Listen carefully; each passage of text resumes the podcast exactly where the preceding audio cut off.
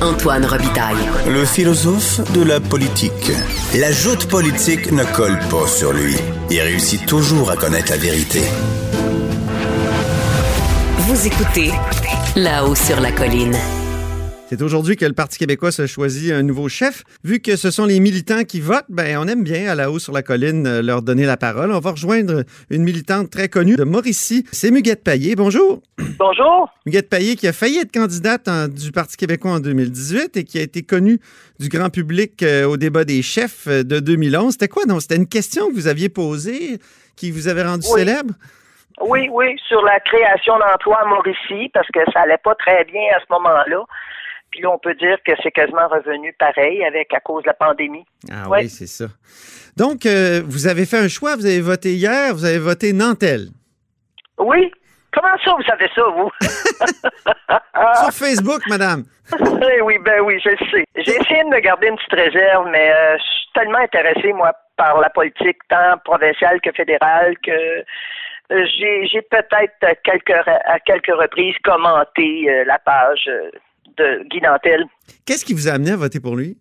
Ben écoutez, euh, le personnage, moi je trouve que ça prend beaucoup de courage pour quitter un emploi qui était, il y avait un emploi très bien rémunéré, là, Mhm. puis se lancer en politique comme chef du troisième parti d'opposition. Fait qu'il faut avoir vraiment de, de très fortes convictions. Puis ça, ça me rejoint parce que moi, mes convictions souverainistes, ils ont, ils ont pas changé. Mhm. Alors ça, ça, ça me rejoint beaucoup. D'ailleurs, les quatre euh, prétendants à la chefferie euh, répondent à ces critères-là, puis c'est quand même des hommes euh, très intéressants. Mais lui, je trouve qu'il ressort du lot. Il, il est jeune, il est intelligent, puis il jouit déjà d'une bonne popularité. Puis comme on a besoin de 109 au PQ, ben me fait, moi, moi, on va vous dire, moi, être honnête, il me fait penser un peu à René Lévesque dans sa façon de vulgariser le message. Mhm. Euh, comme il a déjà un large public, il est à l'aise avec les gens, il profite déjà d'une large tribune, ben, il bénéficie d'une bonne notoriété pour aller chercher des appuis au sein de la population, pas nécessairement juste au Parti québécois, même si dans cette course-ci, c'est ce qui nous intéresse, mais plus tard, euh, il faudra aussi aller chercher d'autres appuis au sein de la population, puis je pense qu'il est le bon candidat pour ça. C'est donc son point fort, c'est la notoriété. C'est la notoriété, c'est la facilité qu'il a à s'exprimer, c'est la facilité qu'il a à- de vulgariser le, Mhm. le message de la souveraineté.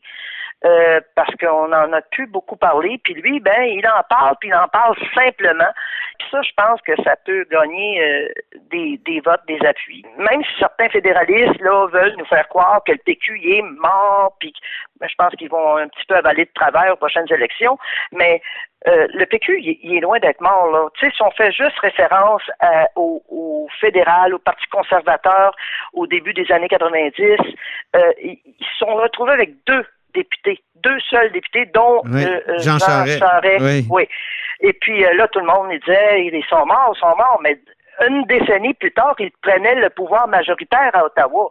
Fait que, tu sais, Mais après s'être fort. transformé considérablement, on est parti du Parti progressiste conservateur de Brian Mulroney au Parti conservateur tout court de, de Stephen Harper. Oui, mais Est-ce que même, le PQ devrait pas se transformer aussi si, euh, s'il veut Euh, aspirer au pouvoir? Écoutez, c'est sûr qu'il y a un- un- certaine remise en question, là, tu sais, il y a- y a- mais moi, je pense que fondamentalement, parce que je parle en tant qu'indépendantiste, c'est le PQ qui est le mieux placé pour reconnaître notre nation francophone puis la faire avancer jusqu'à l'indépendance. Mhm. Euh, ben, c'est certain qu'il y a, il y, a, il y, a des, il y a des questionnements là, à se poser, mais avec les, les jeunes qui, qui, qui a de plus en plus, Guy Nantel, les jeunes, euh, Monsieur Bastien est quand même pas âgé, là, tu sais, ben, ben, Paul Saint-Pierre. Ah, il a mon âge. Aussi. exact. Paul Saint-Pierre, Paul Plamondon aussi, tu sais. Moi, je trouve que c'est, c'est déjà annonciateur d'un certain euh, Votre deuxième choix, c'était lequel? Monsieur Bastien. Oui. Parce que lui il n'a pas peur de parler d'indépendance, puis euh, je pense En même temps, c'est le seul qui le repousse un peu plus loin? Oui, ils ont, ils ont chacun leur stratégie. euh, Mhm. Laquelle est la bonne, je ne sais pas. Moi, ce qui est important pour moi, c'est qu'on en parle. Ouais. Puis qu'on démystifie ça. Parce qu'il y a encore des gens qui ont peur de ça. Puis c'est, ça serait tellement euh, positif. Et, en tout cas, moi, je pense que le Québec serait plus fort, euh, indépendant que présentement. à quémander tout le temps à Ottawa. Mais ça, c'est une question euh, personnelle, là, j'imagine. Ben ben, c'est une de vos convictions. Je vous remercie beaucoup, Miguel Payet, pour cet entretien. Ben, ça m'a fait plaisir. Très Bonne bien. fin de journée. Bonne fin de journée. Puis on, on va suivre les résultats ce soir vers 20h. Absolument. Salut, au Absolument. revoir. Merci. Bonne fin de journée, au revoir.